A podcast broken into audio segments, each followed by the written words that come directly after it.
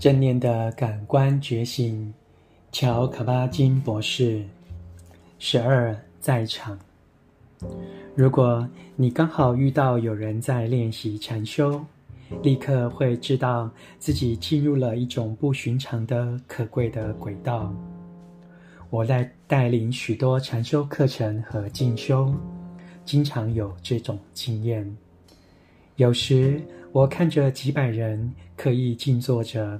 除了在场每个人当下发生的内在风景之外，什么都没有发生。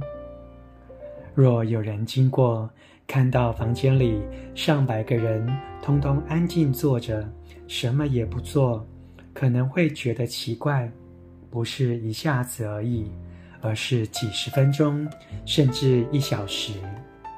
同时，这个人几乎可以碰触到四处散发的存在感，或因此受到感动。我们很少有机会接触到这种经验。如果你是这个人，即使完全不知道究竟是怎么回事，还是可能莫名其妙地受到吸引，想要逗留一下。看着大家，既好奇又感到有趣，分享着寂寞的能量。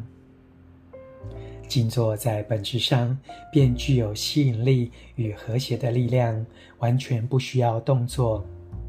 静坐背后充满让人觉得无需努力、警醒的注意力，本身便很有力量。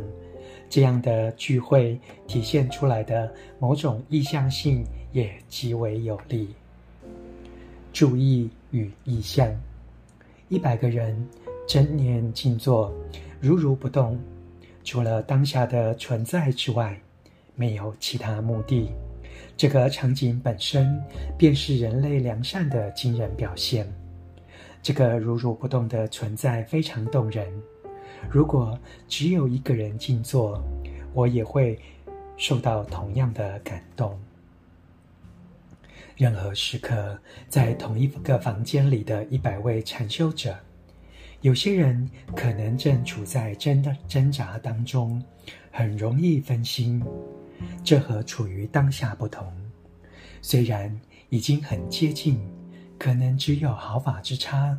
但是如果一个人正在思考、努力或处在痛苦之中，两者的差别可能有如天壤之别。他的内在可能有许多的来来回回，很多觉察上的进进出出，尤其是注意力尚未发展到稳定阶段，就很难度过难关。在外显行为上，我们会看到他坐不住。一直动来动去，扭来扭去，或身体下垂。如果已经发展出某种程度的专注力，或是天生就比较专注的人，就会散发出一种存在感。他可能从内在发出皑皑之光，有时脸上散发出来的和谐，可以让人感动落泪。有时会浅浅的微笑，在时间流逝中完全静止，不是好笑的那种微笑，不是为了任何主题微笑，而是在那个当下没有主题的微笑。明显的，这个人不再只是一个人或其个性，他已经成成为存在本身，单纯而简单，就在那里。存在，就只是觉醒，只是和谐。在和谐中，当下纯然的存在所散发出来的美，毫无疑问的在那里明显可见。我不需要真的看到这些才知道。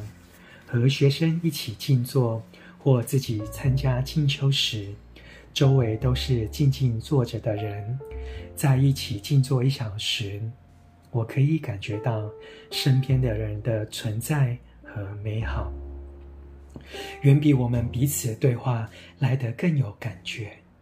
虽然很多人可能正在受苦或挣扎，但是他们愿意处于痛苦之中，愿意敞开自己，让自己来到这个当下的场域、正念的场域、静默的光芒之中，朗读正念的感官觉醒。